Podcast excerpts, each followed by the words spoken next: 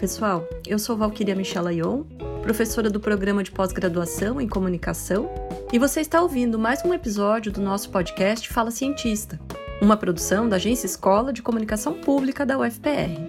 Este é o último episódio da nossa série especial Mulheres na Ciência. E para encerrar, vamos apresentar a trajetória de Camila Silveira da Silva, professora e pesquisadora do curso de Química da Universidade Federal do Paraná. Ao longo da série, nós contamos as histórias de mulheres que em algum momento decidiram virar cientistas. Algumas foram estimuladas por professoras na faculdade, outras sonhavam em fazer pesquisa desde a infância. Camila faz parte desse segundo grupo. No interior de São Paulo, onde ela cresceu, foram os professores e professoras que a estimularam a se interessar desde pequena pela ciência. E isso se juntou com uma característica que Camila faz questão de destacar. Ela era muito curiosa. Assim, uma criança que teve a curiosidade estimulada pelos professores não teria mesmo como seguir um caminho longe da ciência. É na escola que o meu interesse pela ciência e a minha curiosidade ela vai sendo aguçada. Eu tinha e ainda tenho, né, uma personalidade de ser uma pessoa que desde lá desde criança era muito muito curiosa e não era muito, não ficava muito satisfeita com algumas respostas prontas. Enfim, eu gostaria assim, né? Gostava e ainda gosto muito de saber para além do que está dito, do que está posto. E a escola, ela me proporcionava esses momentos de buscar um pouco dessas respostas para as perguntas que eu tinha. E eu sempre fui muito acolhida e muito bem orientada pelas minhas professoras e pelos meus professores. Eu gosto muito de destacar isso, porque se não fosse pelos meus professores e pelas minhas professoras, certamente eu teria ido para outro caminho, não teria seguido, não teria sido encorajada a seguir a carreira científica, até chegar mesmo a fazer uma universidade. Certamente tem tem essa, essa questão de como é que a gente é, é influenciado, né? Eu me lembro muito comentando aí sobre mundo de Bickman, sobre alguns, alguns programas, eu eu gostava muito de assistir TV Cultura e tinha uma série de, de programas nessa perspectiva. Tinha também, eh, e eu acabei não comentando aqui, mas eu estudava muito por aquele programa Vestibulando que passava. Eu me lembro, né, que eu chegava, chegava da escola e acompanhava era, era na televisão, né, uma outra, uma outra época, né, então eu pegava lá um, um caderninho de anotações e também ficava lá assistindo ao vestibulando e anotando as fórmulas, exercícios, as aulas, no meu caso, essa minha, essa minha inspiração, ela vem muito da escola e ela vem muito das aulas mesmo, né? Então, eu, eu, eu percebia como eu, eu, sabia que eu queria fazer algo assim que fosse que fosse significativo e isso era, era realmente muito muito marcante para mim. E eu conversava muito com professoras e professores de várias áreas. Então para mim Robson vem muito vem muito da formação que eu tive na escola e eu gosto de falar isso porque a escola que eu fiz ela era uma escola muito diferenciada. Ela tinha ela era uma escola que era chamada de escola modelo na época em que eu em que eu estudei, que é, é a escola Bruno Pieroni, até bom bom falar desse, do, do, nome da escola. E eu tinha ali naquela escola professoras e professores muito comprometidos e muito engajados e que trabalhavam de uma forma muito diferenciada com a gente, né? Então eram professoras e professores que falavam, desde lá do ensino fundamental, de universidade para a gente, uma coisa que, numa cidade pequena ali do interior, era uma coisa que era tão, que era tão distante, a gente nem sabia o que isso significava, mas eram, é, é, ali, naquele, naquele cotidiano, eram pessoas que falavam disso para gente, e a gente percebia, eu pelo menos, eu, eu assistia às aulas, eu participava das aulas, e eu, eu, eu ficava assim, encantada, eu falava, eu quero ser como essa professora, eu quero ser como esse professor, porque eram pessoas que estavam trazendo coisas para a gente que pela família, por exemplo, não teríamos, né, eu venho de uma família que é uma família que não tem pessoas formadas, né, no, no nível superior, então esse era um assunto, uma discussão que no âmbito da, da família da minha casa não era uma possibilidade, não era um caminho, né? Então, se não fosse pela escola, é, eu acho que eu até não teria uma outra visão desses, de, né, dessas coisas que eu assistia na televisão, dessas outras influências. Desse começo até a entrada no curso de licenciatura em Química, a Camila também contou com um importante apoio dos seus professores, pelos comentários em sala de aula que a colocavam a universidade como um caminho a seguir, ou pelo apoio que ela recebeu para conseguir prestar o vestibular. Após concluir o ensino fundamental, Camila precisou mudar de escola para começar o ensino médio.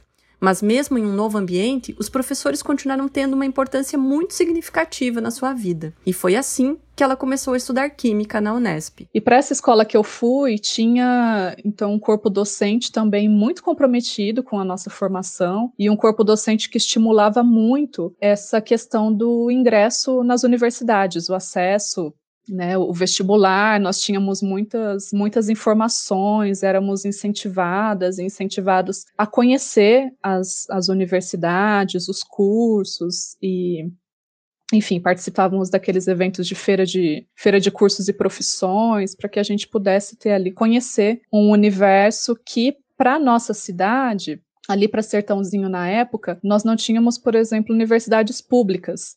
Nós estávamos ali muito próximos né, de, de Ribeirão Preto, que tem a USP, mas na nossa cidade não tinha uma, uma universidade pública, então a gente fazia muito esse movimento de ir para as feiras e para as outras para outra, outros espaços para conhecer esse universo que a, aquela cidade naquele momento não, não tinha. E eu sempre imaginava assim, eu gostaria de me imaginar desde quando eu era criança, que eu gostaria de fazer algo que fosse algo que trouxesse contribuição e que, que enfim, tivesse tivesse um impacto social e que eu, né, que eu pudesse promover mudanças, porque desde criança eu sentia esse incômodo, né, de querer fazer algo que fosse que fosse trazer alguma contribuição.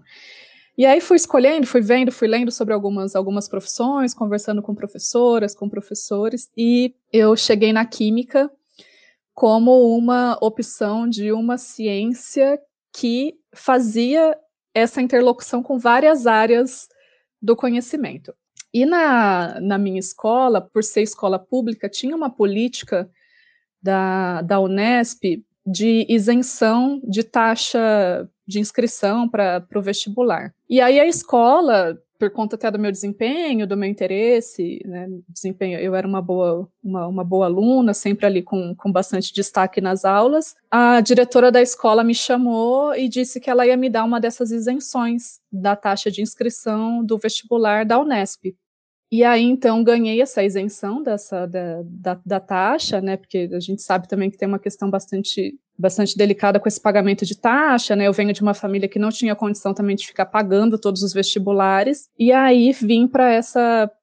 Me inscrevi com, esse, com essa isenção para o vestibular. E naquela, naquela situação, a isenção era para o curso, para cursos de licenciatura, tinha um certo direcionamento. E aí eu fui para né, para o vestibular, inscrita lá na Química, para a licenciatura em Química, que era um curso noturno. E aí prestei o vestibular então e fui e fui aprovada na na Unesp de Araraquara. Ao entrar na graduação, a Camila foi atrás de alguma bolsa de pesquisa para poder ajudá-la a se manter, ao mesmo tempo em que corria atrás de projetos de iniciação científica. E esse foi um momento decisivo na carreira da Camila, porque acabou ajudando a definir a sua trajetória como pesquisadora. A bolsa que ela recebeu era para trabalhar em um museu, acompanhando os visitantes, em sua maioria alunos do ensino fundamental e médio. Com o tempo, a Camila foi se interessando cada vez mais pela experiência de ensinar. Participou da criação de eventos voltados ao ensino de química e, por conta de uma série de fatores, ao concluir a graduação, começou a fazer mestrado, estudando justamente a divulgação científica em museus. Mas aí então eu passo lá no vestibular para a licenciatura em química no curso noturno.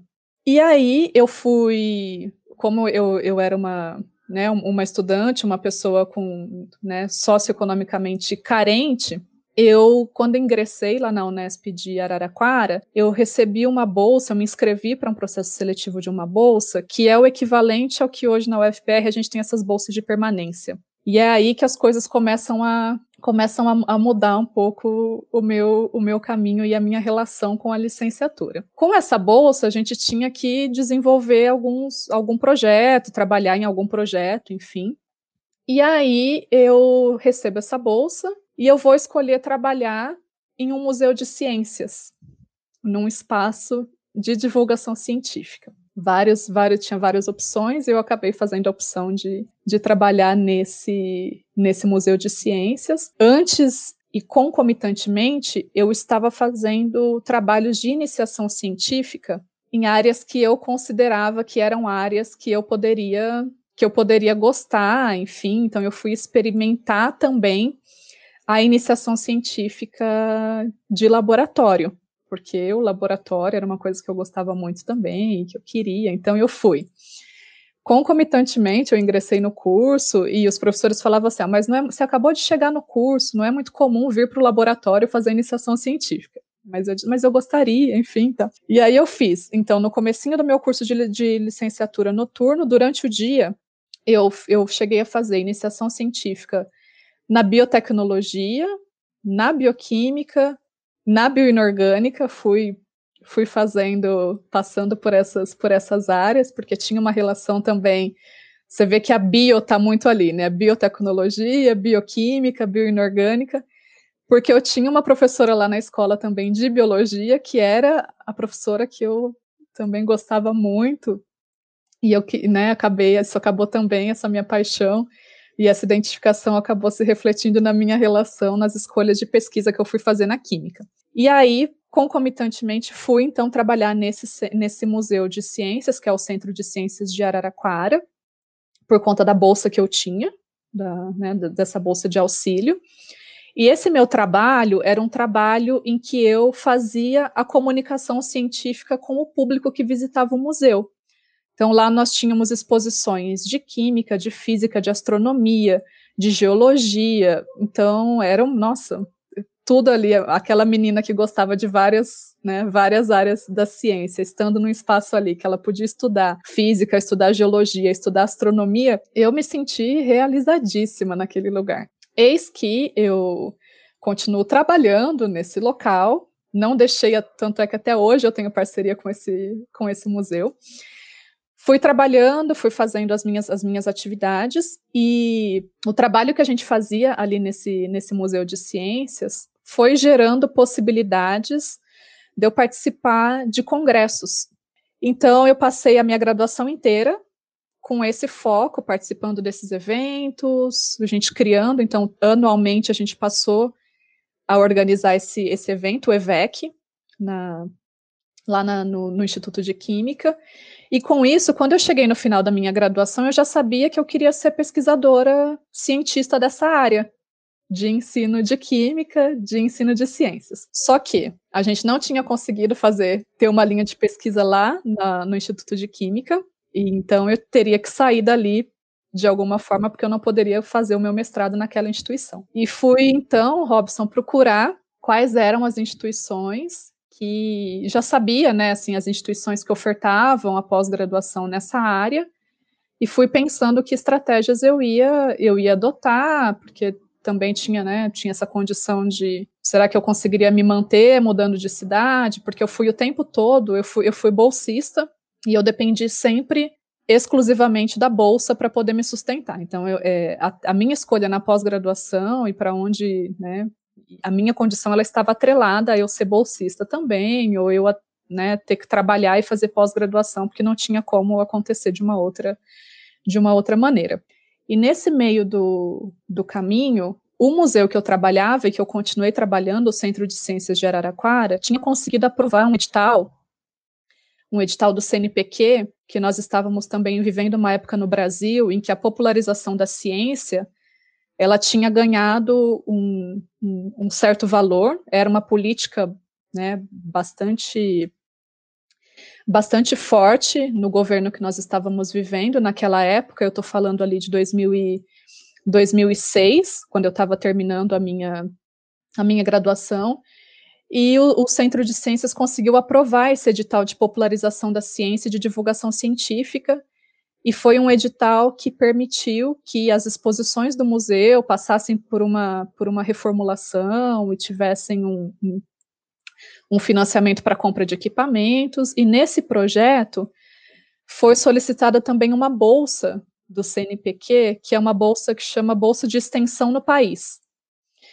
E como eu já tinha toda essa experiência e eu já estava me direcionando para poder fazer uma pós-graduação na área de ensino para estudar divulgação científica em museus de ciências, porque eu tinha trabalhado o tempo todo com isso, o, o, o professor Luiz Antônio, que era o coordenador do Centro de Ciências de Araraquara e era o meu orientador nesse período ali no Centro de Ciências, e foi quem veio a ser o meu orientador no mestrado, ele é, ofereceu essa bolsa para mim. Com isso, eu tinha condição, então, de fazer a pós-graduação lá em Bauru, o mestrado em Bauru, e como minha, o meu projeto ele já era um projeto para investigar o Centro de Ciências de Araraquara e os processos de divulgação científica que aconteciam lá, acabou que deu, deu tudo muito certo. A bolsa, então eu teria a bolsa, que era para mim fundamental. Essa bolsa era uma bolsa para desenvolver atividades de divulgação científica, e a minha pesquisa no mestrado era uma pesquisa nessa área, de divulgação científica em museus. Então, tudo ficou muito redondinho, e a minha escolha por fazer, então, o mestrado em Bauru acabou sendo sendo decisiva. Mas toda essa trajetória explica uma das áreas de atuação da Camila, o ensino de ciências. Hoje, ela também tem um projeto que busca divulgar mais o trabalho de mulheres pesquisadoras. Projeto esse que, inclusive, dá nome à nossa série. Iniciado como Mulheres nas Ciências Exatas, o projeto hoje ganhou uma proporção muito maior, envolvendo quase todos os setores da UFPR. Mas tudo isso começou muito antes, lá na graduação, foi lá que a Camila conheceu a realidade das mulheres que querem fazer ciência.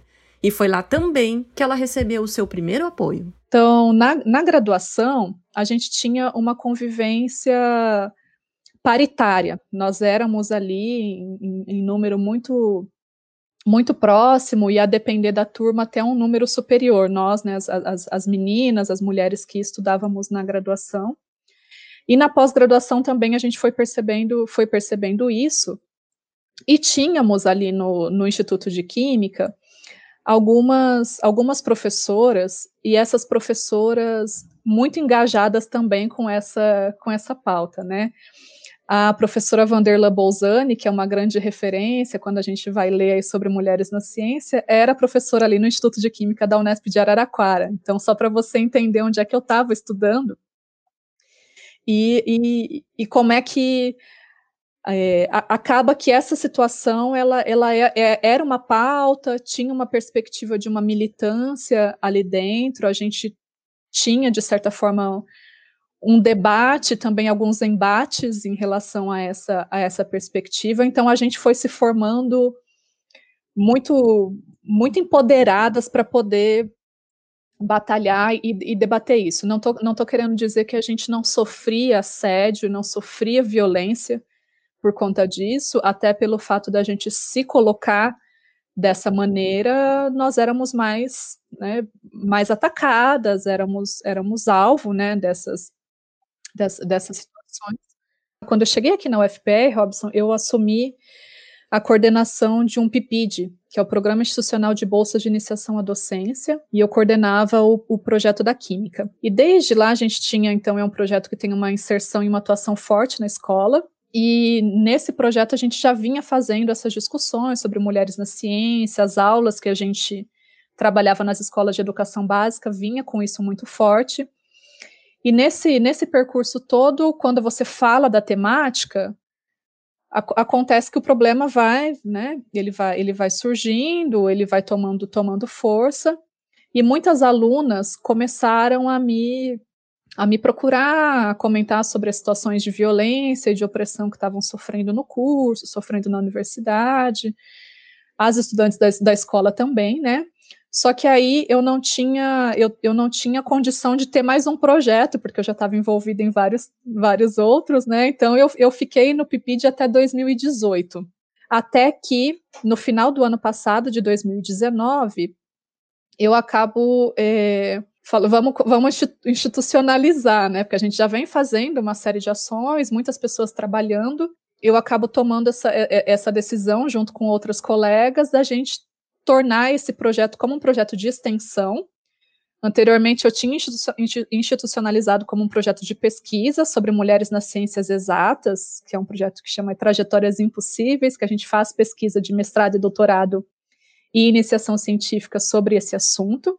Então, esse projeto de pesquisa deu também um, um forte embasamento, né, para que a gente pudesse agora fazer o projeto de extensão como um modo de agir especificamente a partir do que a pesquisa vinha mostrando para a gente. Então, essa articulação que eu defendo muito também, que não dá para dissociar extensão de pesquisa, eu carrego muito forte nos meus projetos. Então, a gente tinha ali um projeto né, produzindo conhecimento científico sobre mulheres na ciência, e a gente vem com esse projeto agora de extensão como um modo de, a partir do que a pesquisa mostrou para a gente, tem mostrado, que é a questão de educação em meninas nas escolas, da gente né, ter essa necessidade de empoderar as meninas, as mulheres, de contar sobre a trajetória de cientistas que por vezes a gente não conhece, por isso que o material didático não tem, por isso que nas escolas não tem aula sobre isso, por isso que na mídia a gente tem pouco contato com essas, com essas influências, com essas mulheres.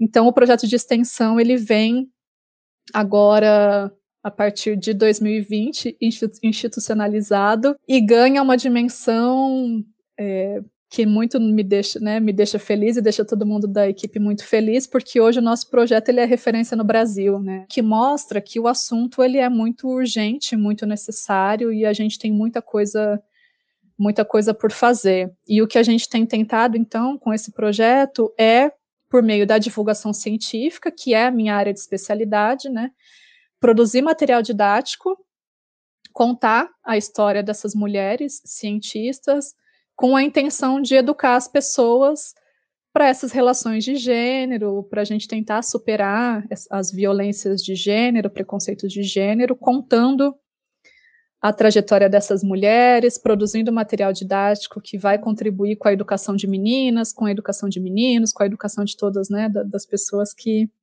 que venham a tomar contato com o nosso material. Ele começou no setor de exatas, eu, eu como coordenadora, sou professora da Química, e a vice-coordenadora, que é a professora Camila Oliveira, que é da Física, no começo a gente estava muito é, com foco ali na exatas, até por conta do nosso setor e como é que se dá essa relação de gênero ali. Mas é, hoje ele tem pessoas de quase todos os setores porque quando ele, quando ele ganhou essa dimensão, principalmente quando a gente lançou aquele livro do, das cientistas do coronavírus, nós recebemos é, né, muito, muitos e-mails, muitas mensagens. Então, hoje a gente tem pessoas, é uma equipe muito grande, e com pessoas de vários setores da UFPR participando, e tem inclusive pessoas de outras instituições participando de forma voluntária do projeto. E mesmo com todos esses projetos, a Camila ainda encontrou um tempinho para ajudar a trazer o Pint of Science para Curitiba. Ela faz parte da equipe organizadora do Pint desde a primeira edição, em 2017, e hoje ela também estuda o evento como pesquisadora de divulgação científica. Sim, a gente, eu conheço o Pint desde que ele, enfim, o Pint internacional e eu acompanho o Pint desde que ele veio para o Brasil na primeira, na primeira edição. E a gente não tinha ainda aqui em Curitiba, né? E era uma coisa que já estava ali, de, de, certa forma, é, incomodando, porque é, é, uma coisa que, que eu gosto bastante. E aí, uma, uma orientanda minha de mestrado, a Luciane, à época, ela estava fazendo o mestrado dela comigo aqui e constituindo os dados dela lá em São Paulo. E ela teve a oportunidade de conversar diretamente com a Natália, né? E, e aí eu falei, aproveita, faz aí um contato com a Natália, vê se a gente consegue trazer o Paint para Curitiba. E aí o, o, o, professor Lauro também da física, né, muito muito parceiro, a gente sempre sempre estava ali junto, trabalhando junto. Também comentamos isso, né, da importância, da necessidade, a gente queria trazer muito o Paint para cá. E aí somamos os esforços, né, de essa conversa, a Luciane teve a conversa lá presencialmente com a, com a Natália, e aí o professor Lauro depois veio e, e, e se colocou à disposição para trazer para cá, né, para a gente formalizar o convite. E a gente conseguiu em 2017 fazer a primeira edição do Paint. Então eu estou envolvidíssima desde trazer mesmo essa edição para cá e organizar desde 2017. Todas as edições eu eu tô na eu tô na organização, permaneço até hoje. É um evento que inclusive eu, como pesquisadora da divulgação científica, pesquiso, a gente tem já alguns trabalhos publicados sobre, sobre o PINT, que ele acabou sendo também então, um evento de divulgação científica, que a gente promove, e eu, como pesquisadora da divulgação científica, investigo o PAINT no âmbito da, da pós-graduação e da iniciação científica. A trajetória da Camila com a pesquisa aconteceu por caminhos nem sempre óbvios. Partiu do ensino de ciência, passou pela divulgação científica e hoje tem um forte relacionamento com mulheres pesquisadoras. É por esse motivo que a mensagem que ela deixa para as futuras gerações de pesquisadoras é: lutem juntas. Eu quero, eu quero dizer para acreditarem no que, no que elas defendem. O caminho ele nem, é, nem sempre é fácil, mas a gente encontra nesse caminho também muitas pessoas que a gente pode se apoiar e que a gente pode, pode contar. Então, eu diria para as meninas que querem ser cientistas, que querem seguir a carreira acadêmica, que elas procurem fortalecer vínculos, fortalecer laços, porque sozinha a, a, a luta, a batalha, ela é muito, muito mais difícil. E a gente sempre encontra no nosso caminho pessoas que a gente pode contar, que a gente pode se apoiar. Então, eu defenderia e colocaria como uma mensagem a perspectiva da sororidade, que juntas a gente tem muito mais força. Dessa vez, nós decidimos encerrar o episódio de uma maneira um pouquinho diferente. Nós perguntamos para Camila quais são os cientistas que a influenciaram ao longo de toda a sua vida, desde criança até os dias de hoje. Eu tenho uma grande inspiração na Marie Curie, que é uma, uma cientista muito clássica, né, que a gente mas para além disso, pela própria história de vida, a dificuldade toda que ela que ela sofreu, enfim, e, e, a gente acaba se, se reconhecendo e se identificando. Eu tenho uma identificação e uma inspiração muito forte com a Berta, com a Berta Lutz, que também é, é uma cientista que me inspira muito nessa perspectiva dos movimentos, né, do movimento feminista, desses espaços de poder e de uma atuação política também pela ciência e como é que a gente pode atuar politicamente, fortemente politicamente, sendo cientista nessa perspectiva.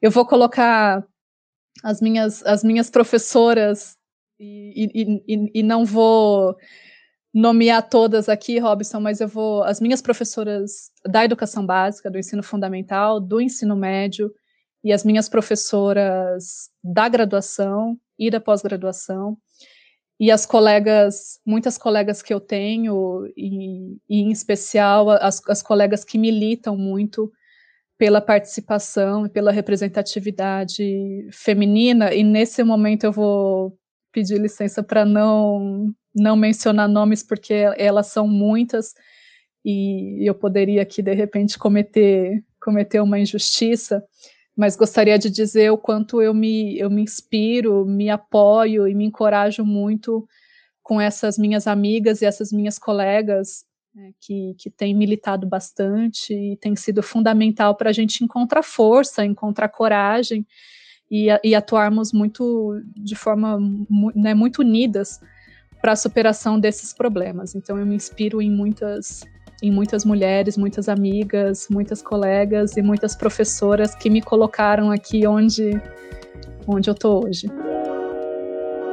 Este foi o nosso último episódio da série especial Mulheres na Ciência. Nosso objetivo com essa série foi levar um pequeno relato da trajetória de algumas professoras da UFPR e assim reconhecer o trabalho que elas realizam dentro e fora da universidade. Nós, mulheres, somos responsáveis por mais de 70% da produção científica nacional. Nós temos 34% mais chance do que os homens de nos formarmos no ensino superior, conforme apontou o relatório Education at Glance de 2019. Mas a chance de conseguirmos emprego ainda é menor. Quando o assunto é remuneração, nós ganhamos, em média, 75% dos salários masculinos. E os números podem ser mais gritantes se for feito recorte de classe e raça. A pandemia do novo coronavírus também expôs outros dados alarmantes.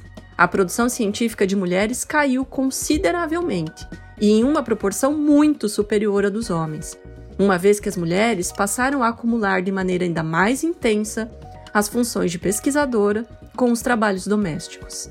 Das 70 pesquisadoras que tiveram seu trabalho reconhecido no Prêmio para Mulheres na Ciência, promovido pela L'Oréal em parceria com a Unesco e a Academia Brasileira de Ciências, 90% já vivenciaram alguma situação de preconceito ou outra forma de discriminação em razão de seu gênero, e 74% afirmaram que tiveram que mudar seu comportamento ou maneirismos para serem levadas a sério por colegas de trabalho. Esta série foi, ao mesmo tempo, uma maneira de dar voz a diferentes pesquisadoras e também uma homenagem a todas as mulheres que realizam ou sonham em realizar pesquisas no Brasil. Esse também foi o nosso episódio final da temporada 2020 do Fala Cientista. Eu sou Valquíria Michela Ion, professora do Programa de Pós-Graduação em Comunicação e supervisora do podcast. Robinson Samulak, bolsista de pós-graduação do PPG-Com, cuida da produção e também foi o responsável pelo roteiro deste episódio. A edição é de Victor Kalkman e a identidade sonora é de Marcos Belczak, ambos alunos do curso de música da UFPR e bolsistas da agência escola. A identidade visual é de Priscila Zimmermann, bolsista de pós-graduação em design da UFPR. Caso você tenha alguma crítica ou sugestão de tema para o nosso podcast, entre em contato conosco pelo Facebook ou pelo Instagram da Agência Escola. Em nome de toda a equipe, muito obrigada por ouvir e recomendar o podcast e nós aproveitamos para desejar um Feliz Natal, um Feliz Ano Novo, que venha a vacina contra a Covid e que 2021 seja um ano de muita valorização da ciência. Até o ano que vem!